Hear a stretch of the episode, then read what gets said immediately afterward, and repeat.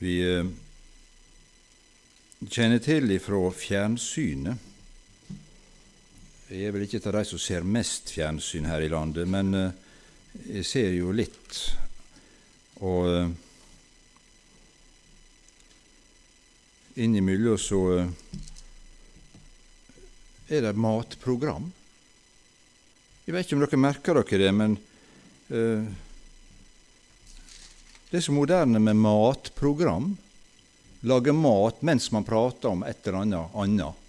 Og så er det innslag med matprogram. Og så er det jo noen dyktige kokker eller sånn som uh, og, og, faktisk innenfor kristne programmer så har det blitt litt sånn inn å ha matprogram. Jeg vet ikke helt hvorfor, men eh, vi er vel sånn innretta at vi eter litt av og til de fleste av oss. Eh, jeg er ganske glad i kake, da, til opplysning, så, eh, men jeg greier å holde Jeg får igjen jakka ennå, så det går bra. Men jeg har tenkt å snakke litt om mat her i dag også. Og Det er ikke for å være moderne, men eh, jeg fant det så ut. Og, eller jeg fant ut Nei, jeg håper ikke jeg fant det ut men eh, jeg håper at eh, Herren vil noe gjøre nå. Og Hvis du syns det begynner litt rart, så er det greit, men uh, mat det var et, det var et, et problem for uh, israelsfolket når de har begynt på vandringa i øydemarka. Eller mangel på mat. Og De grammer seg, og de klager. Og så skal ikke dvele så veldig mye med det som står skrevet der, men vi kjenner til at uh, Gud han sender manna fra himmelen. Uh, han sender manna, dette som lå som rim eller som et teppe utover, utover eh, marka når morgenen kom. Og eh, de fikk beskjed om å samle dette inn, så og så mye per husstand, eller per, per menneske. Og eh, så skulle ikke de samle mer enn eh, nok til én dag. Det fikk de klar beskjed om. Annet enn på eh, dagen før sabbaten, da skulle de samle for to dager.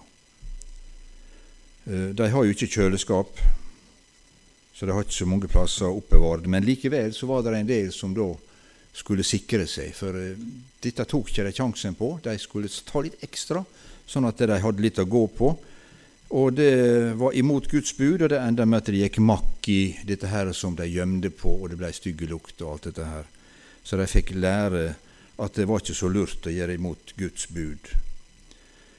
Eh, Nehemia han sier at eh, de, eh, du ga dem brød fra himmelen når de hungra, og lot vann strøyme fra klippen når de tørsta. Du bød dem å dra inn og ta det land de eier som du med oppløftet hånd hadde sverget. Du ville gi dem. Det blei kalla brød fra himmelen, denne mannen. Vi skal ikke dvele så veldig langt, men uttrykket finner vi jo da følgelig både der og ordet brød. Det blir brukt veldig mye, faktisk, i Bibelen, sjøl om ikke det alltid er brød det er snakk om, for det var det jo ikke her. Det var denne mannen men jeg tenker at, eh, og kan forstå det slik, at eh, brød Jesus sjøl var jo heller ikke et brød, sånn som vi tenker brød. Men når jeg tenker brød, da tenker jeg at det, det er mat, ja visst. Og det er noe som vi, de fleste, iallfall innenfor vår kultur, så, så eter vi det stort sett hver dag. Jeg sa det jeg likte kake, men, men eh, det å spise bløtkake hver dag to-tre ganger for dag, det hadde kanskje vært greit et par dager, men ikke noe særlig lenger. Fordi det er det som vi iallfall før kaller for tilleggskost, tror jeg. Det, det, det, er ikke sikringskost. Det er ikke bløtkake vi trenger til det daglige brød, men det er mer sånn til festmat og til eh, Ja, dere forstår hva jeg mener. Og eh, når vi eh, spiser brød, da eh, blir vi gjerne litt tyste, eller når vi eter annen mat. Og da må vi ha noe å drikke, og det kan vi nå sikkert velge de forskjellige ting, men det er godt å ha noe å drikke. Det blir tort hvis ikke. Faktum er at brødet er såpass viktig som, som bestanddel, eller som Hva jeg skal si eh, Som en del av kostholdet vårt, at det til og med tatt med i Fader vår. Har du tenkt på det? Gi oss i dag vårt daglige brød.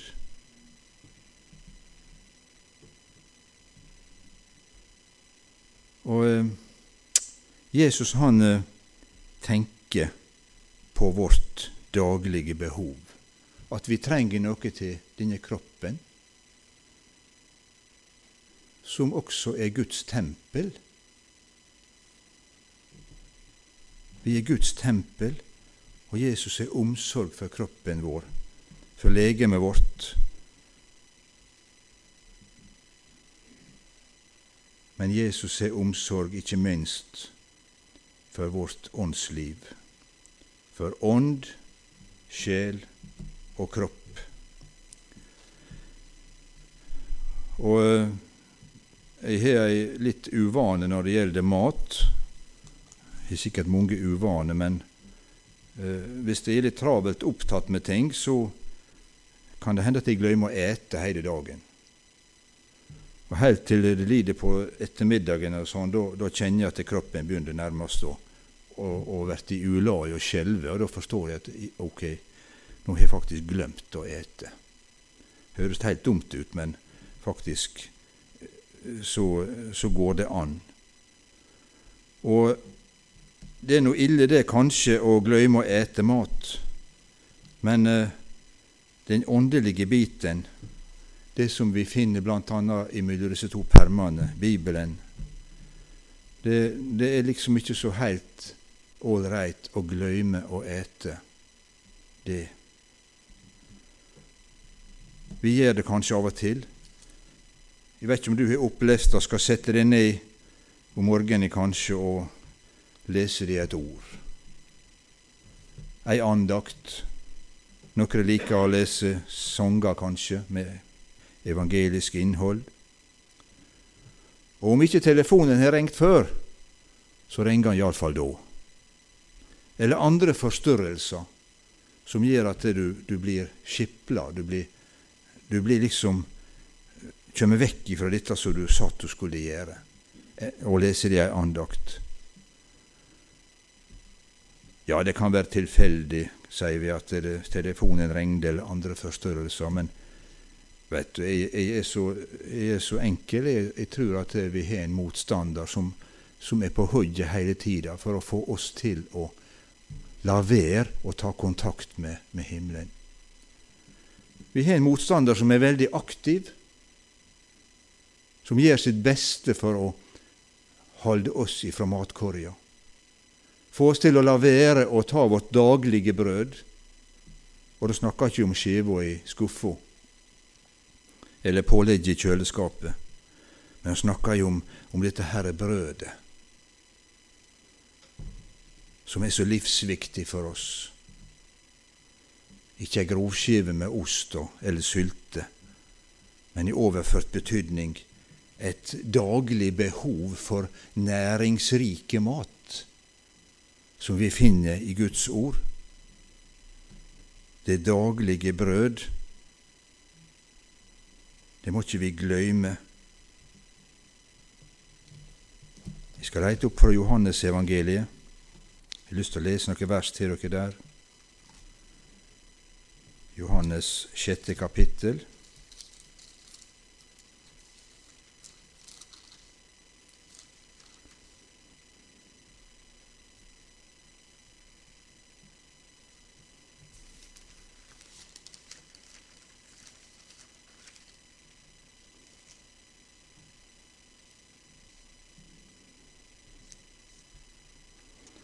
Fra 32. vers. Jesus sa da til dem, sannelig, sannelig, sier jeg dere, Moses gav dere ikke brødet fra himmelen, men min far gir dere det sanne brød fra himmelen.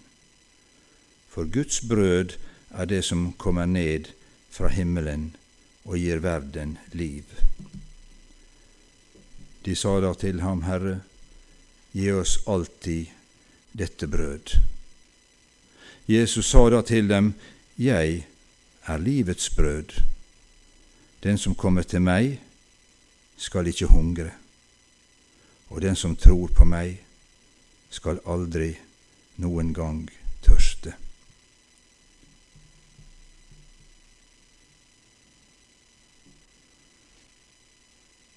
I brødsbrytelse så bryter man brødet.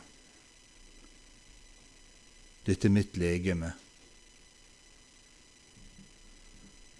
Og til uh, brødet så trenger vi drikke, sa jeg. Ja, ja visst. Og hva slags drikke trenger vi til uh, det himmelske brødet, skal tru? Jeg vet du, vi trenger Den hellige ånd. Vi trenger den himmelske vinen vi gjør det symbolsk her med brød og vin for å minnast Jesus. Hver gang dere gjør dette her, så gjør det til minne om meg. Men for at vi skal kunne greie å svelge ned Guds ordet som vi leser, så ikke det bare skal være tørre mat, så må vi ha noe å drikke til. Da må vi ha Den hellige ånd som åpenbarer for oss hva som er meint.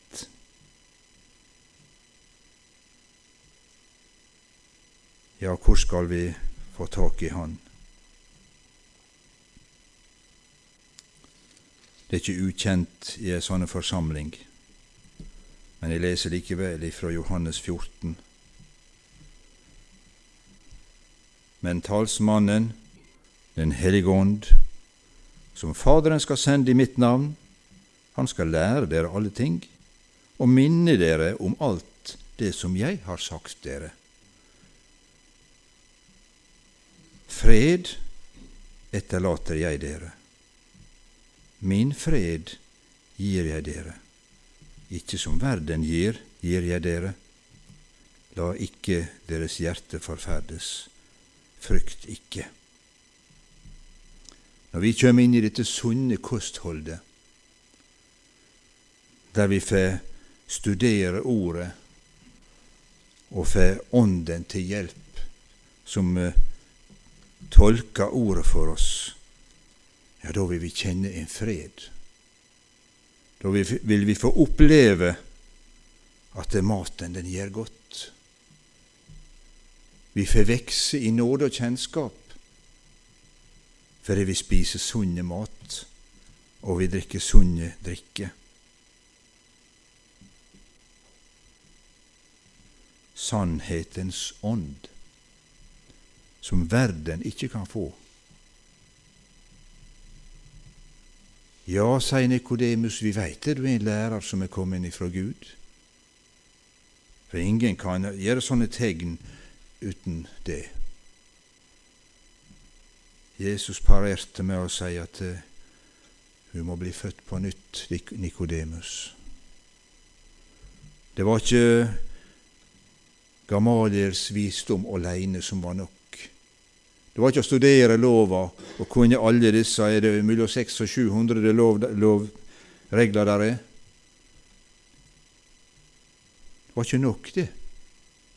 Egen innsats hjelper ikke når billetten skal løses til himmelen. Men bli fylt av Ånden, sier Paulus i Efeserbrevet. Bli fylt av Ånden. Og vi eh, husker ifra den første tid i apostelgjerningene vi leser om, at de alle ble fylt med Den hellige ånd og de begynner å tale i andre tunge alt ettersom Ånden gav dem å tale. Og Åndens åpenbarelse det blir gitt til enhver til det som er gagnlig, sier Paulus i 1. Korinterbrevet 12,7, der han skriver om nådegavene. Nådegavene. Ingen ble gjort fortjent til disse nådegavene, men det som det ligger i ordet, det er nåde, og det over nåde.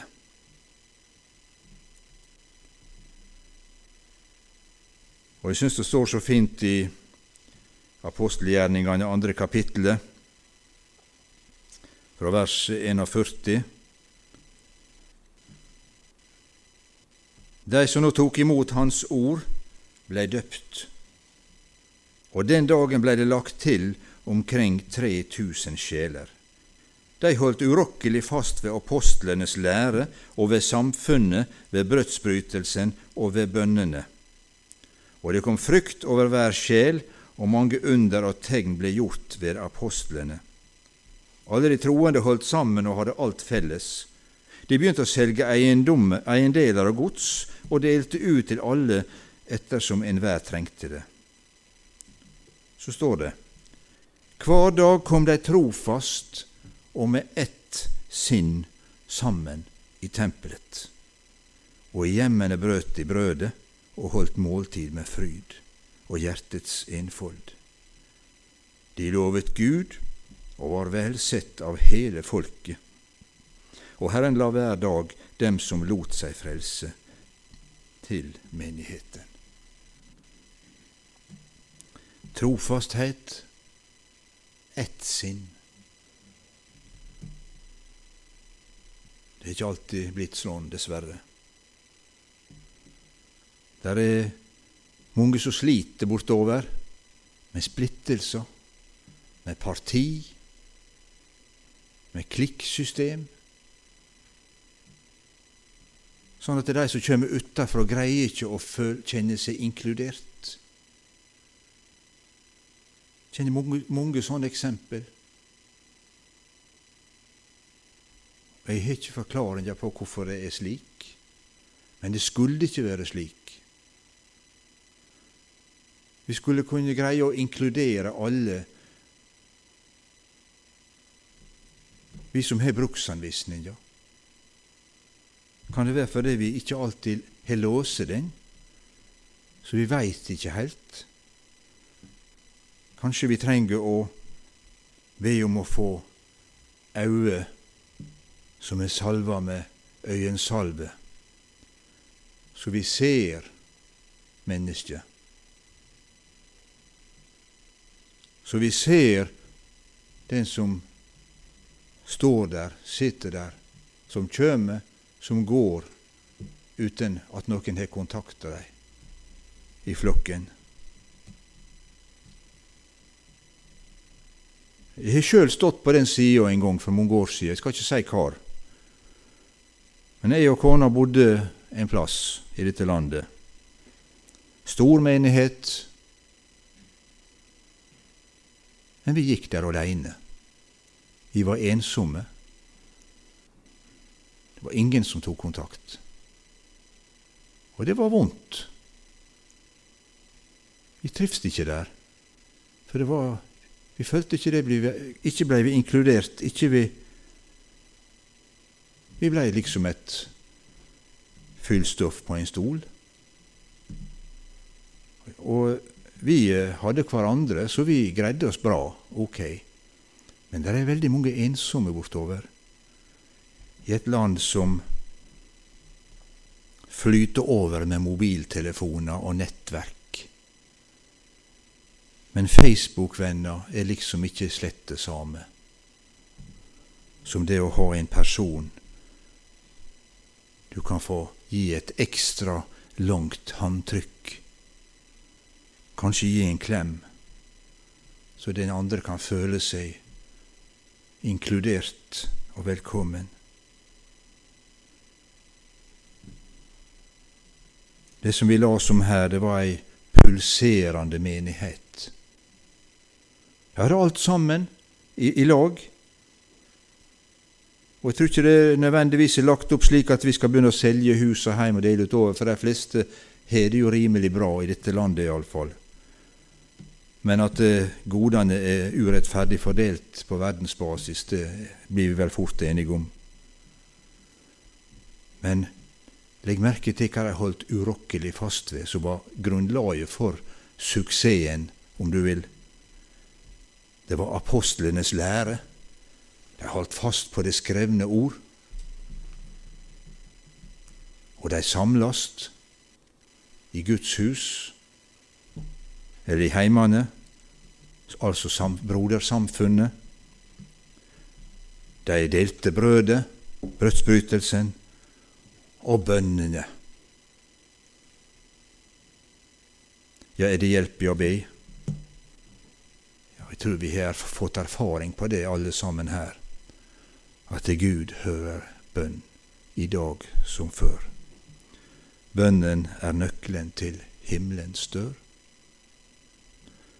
Og jeg siterte et lite bit av Fader vår, bønna som Jesus sjøl lærte til sine disipler.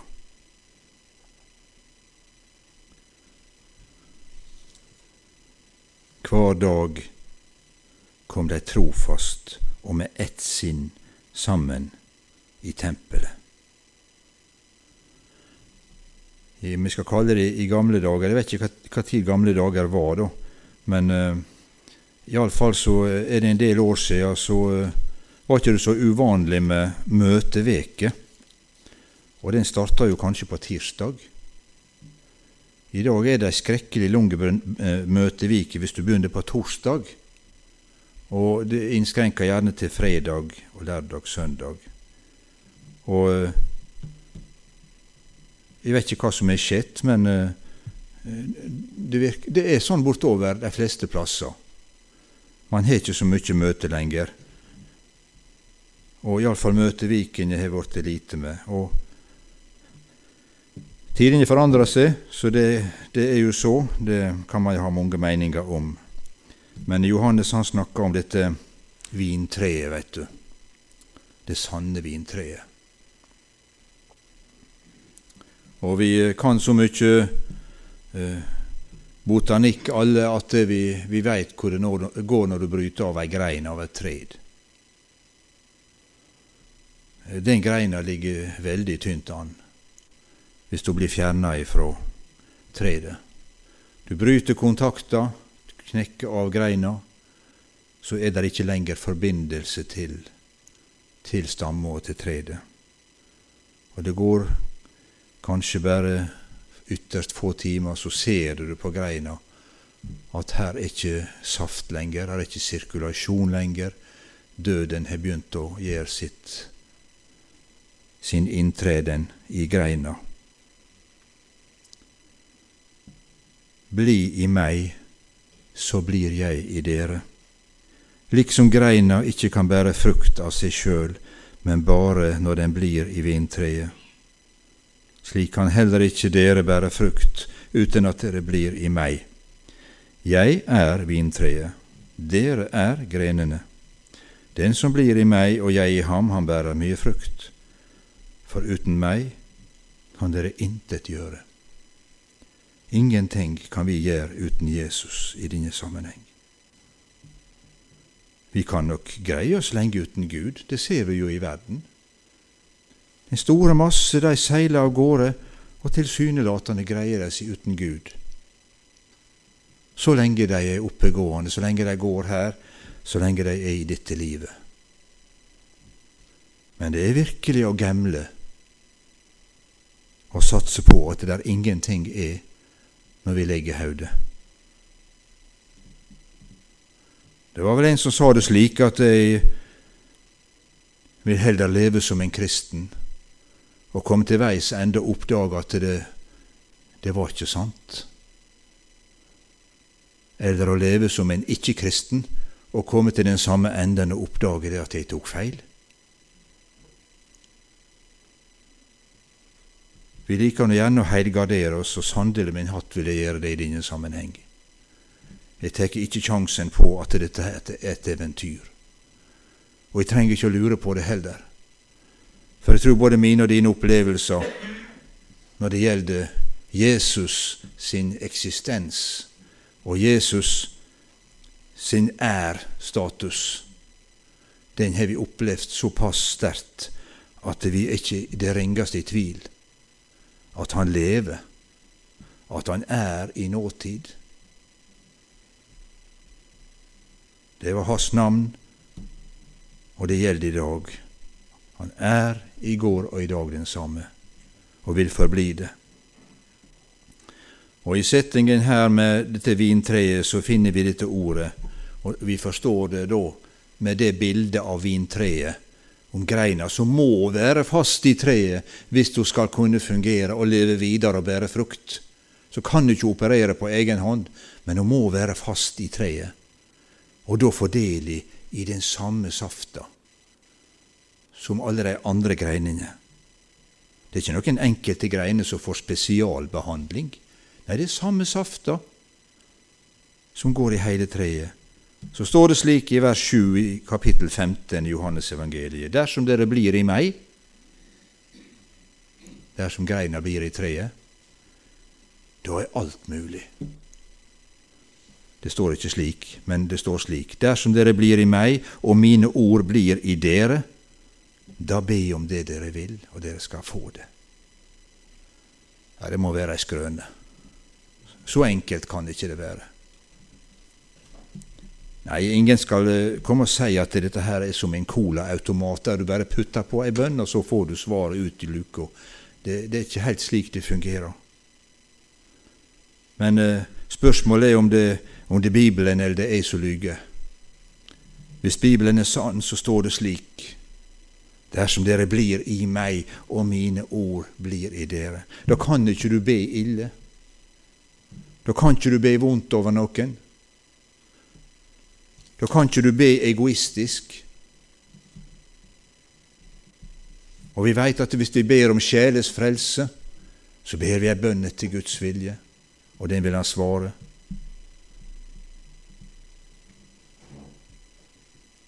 Er du villig til å være bønnesvar? Det synes det Første gangen jeg hører en som sa det, syns det var en interessant spørsmålsstilling. Er jeg villig til å være bønnesvar? Jeg husker på Jeg jobba 12-13 år på Tjeldsund leirstedet som Misjonsselskapet eier der ute på Gurskøya. Og, og Misjonsselskapet har jo masse misjonærer. På veggen ute i gangen der hang et, eh, et sånn høy, litt høyt bilde av ei, lita jente. Jeg er ikke sikker på om det forstilte at hun var kommet på leir, men hun hadde iallfall et bønneliv. Det gjelder ikke jenta. Og litt opplærd i misjon, så satt hun og ba. Herre, send ut misjonærer. Ja. Så husker jeg ikke akkurat de forskjellige Det var flere bilder, og det skifta omtrent som en tegneserie. Hun ble sittende og lytte tilsynelatende. Og så utvikla bilderekka seg i at hun fikk et kall til å reise ut som misjonær, og bildet slutta vel med at hun sto med kofferten i handa på vei ut til misjonsmarka. Og det er jo litt farlig å, å, be om sånne ting. Du kan jo risikere at du blir sendt til noe sjøl. Og da er spørsmålet er du, er jeg, villige til å være bønnesvar? Når vi ber om at eh, naboen skal bli frelst, er vi villige til å gå på døra hvis Herren kaller oss til det? Tør vi å dumme oss ut? Kanskje ikke det går så flott i første omgang som vi tenkte, men ok, la oss dumme oss ut for Jesus, hvis det i det hele tatt er det vi føler på. Vi kan få gjøre det for Han. Vi kan be om hva vi vil, når vi blir i Han, og Hans ord får være i oss. Det fins masse fine bøker. Utrolig mye fine bøker. Men jeg prioriterer egentlig denne boka her, først og fremst. Og vel, får kanskje ikke så vid horisont som mange andre, fordi de kjenner folk som leser utrolig mye bøker. Og Jeg begriper ikke hvor de får det til. Jeg er ikke så flink å lese så mye bøker. Men de, de spør har du, har du lest den og den boka. Nei, jeg veit ikke om den engang. Og kanskje er det noen bokormer her også, og fortsett gjerne å lese, men ikke, ikke la det bli forsømt å lese Guds ord. Det, for der er det snakk om at mine ord blir i deg. Og vi får vite det også i Guds ord i Bibelen at vi skal la Guds ord bo rikelig iblant oss. Ikke bare hver gang vi er i nød, eller virkelig nå, nå, trenger jeg et ord, Gud, nå må du gi meg et ord, og så, så kløyver vi Bibelen og ser om det står et passe ord. Nei, dette var ikke noe særlig. Så kløyver vi litt til. Det må ikke være slik i det lange løp. Jeg har gjort det sjøl, og du kan få et ord rett inn i en situasjon, og det er godt. Men det må ikke være det daglige måten å lese Bibelen på, at vi, vi bare kløyver den for å se om vi får et godt ord. Vi må ete ifra A til Å, tenker jeg. Vi skal ikke drøye så langt ut, men eh, jeg var litt inspirert av dette brødet som vi blei minnet om her. Jesus er livets brød. Og eh, når vi blir minnet om at vi skal ete dette brødet, så må det jo bli å mette oss av Jesus. Og da metter vi oss med Guds ordet. Vi metter oss med korrespondansen med Jesus, med bønnene, livet vårt.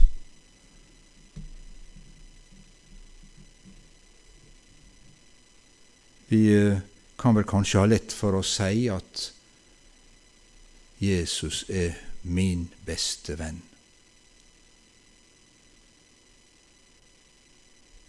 Og det er jo en fin ting å si. Men du tenker litt videre, da Hvis jeg har en, en venn som er min beste venn, ja, da må jeg vel ha et ønske om å være veldig mye i lag med min beste venn. Sånn at jeg kan lære han å kjenne og vite om jeg kan stole på han eller ikke. Et flyktig bekjentskap er vi helst litt reserverte med å stole for mye på, men en som kjenner våre svakheter, det kan være skummelt. En som veit alt om oss. Som hun sa, hun ved Sykars brønn. Jeg har truffet en mann som har sagt meg alt. Kan det være Messias?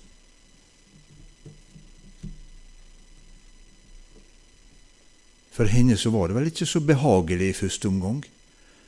Men når hun merka det at eh, hans eh, åpenbaring om hennes liv var ikke for å dømme, men var for å gi kjærlighet og tilgivelse, da ble det ei trygghet for henne at en som veit alt om meg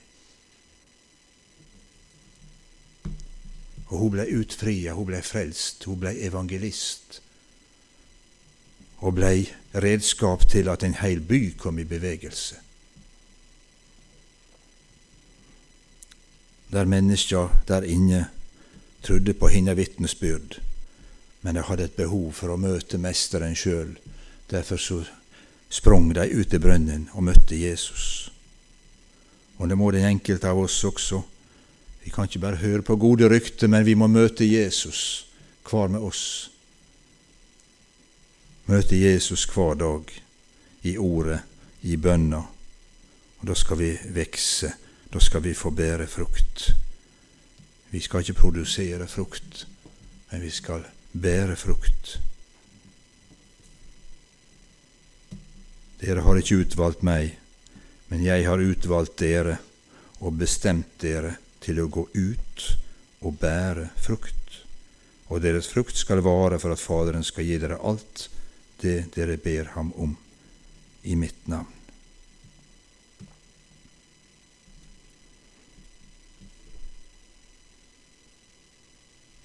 Han er brødet. Han hører bønn. Og Jeg har lyst bare avslutningsvis å ta med en, en liten solskinnshistorie. Bruker ikke å snakke så veldig mye om egen familie, men jeg har et barnebarn på elleve år, ei jente, eh, datterdattera, som har fått noe spesielt ifra himmelen. Hun begynte tidlig å vise interesse for ettermøte i forsamlinga og i møtesammenheng. Hun var så interessert i å være med og, og se når det ble bedt for folk, for bønn. Og Hun ville ikke fare hjem igjen, for det var skoledagen etterpå. Nei, de har jo ikke begynt å be ennå. Det måtte hun være med på. Og Jeg vet ikke nøyaktig hvor gammel hun var, men hun var ikke stort mer enn eh, åtte år når hun sjøl begynte å legge hendene på folk og be. Og eh, vi har flere tilfeller av at hun fått konkret svar på sine bønner. Og jeg er så enfoldig at jeg tenker at ut ifra det som står at rettferdigmanns bønn har stor kraft Om vi skal si det, er det noen som har mindre synd enn bønna? Som ikke er kommet så langt i denne her verdens besmittelse. Så Senest i dag så hadde, hadde de bor bare seks-sju minutter fra oss ute i Herøy. og Hun som er dattera vår, da, hun sliter med en del sykdom.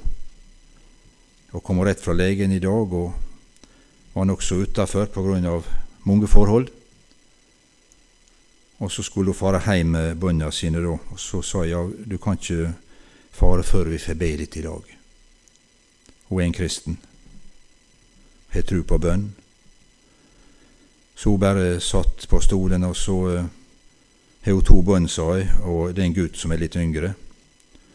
Og Han er jo ikke slett så uh, frampå da, og frimodig, men jeg sa nå kan, nå kan jeg og du legge handa på din mamma, og så ber vi. Nei, han vrei nå litt på seg at dette var noe som helst passa for søstera, det visste han. Han ropte nå på henne, og hun kom inn etter hvert. og og hun var, hun var på hugget med en gang og, og la hendene på mora. Og, og, så skulle vi be. Og så eh, Broren også sto der så forsiktig og holdt handa bort på mamma da. Så vi ba om helbredelse, om at Gud måtte komme nær med sin kraft. Og, og så ser en inn i øynene etterpå, i jenta da. Tror du det Mamma blir frisk nå, sier jeg. Ja helt klart. For jeg, jeg ble så varm inni hendene, sa hun. Hun har det med det at når hun ber, så blir hun så glovarme inni hendene. For jeg har krafta, sa hun.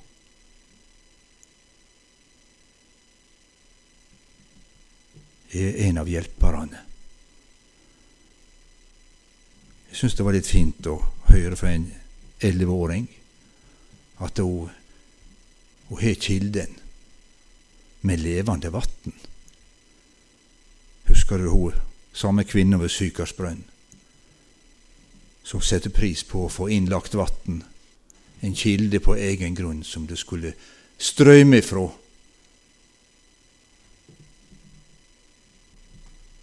Hun hadde krafta i livet sitt. Også jentungen kjenner på at Jesus bor der at det der er ei kraft fra himmelen som hun får lov å være med å formidle. Så hun er faktisk ofte med å be for sjuke. Og jeg, som bestefar så syns jeg det, det er veldig flott. Ikke bare fordi at det er mitt barnebarn, men at Herren bruker bønna. Og det ser vi i mange sammenhenger, at Jesus benytter bønna vi finner mye bånd gjennom Bibelen som ble brukt i tjeneste. Alt ifra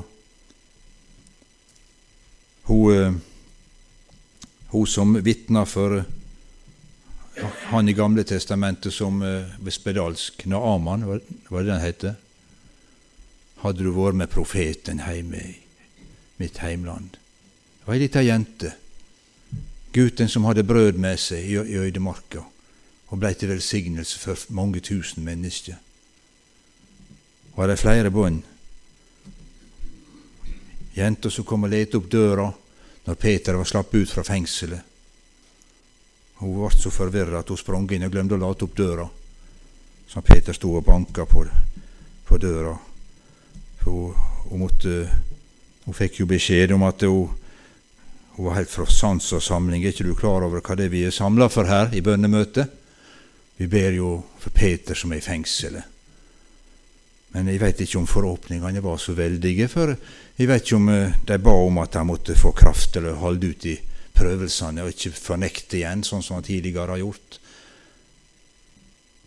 Det virker som det har ikke ramla dem inn at de kunne be om at han skulle bli satt fri.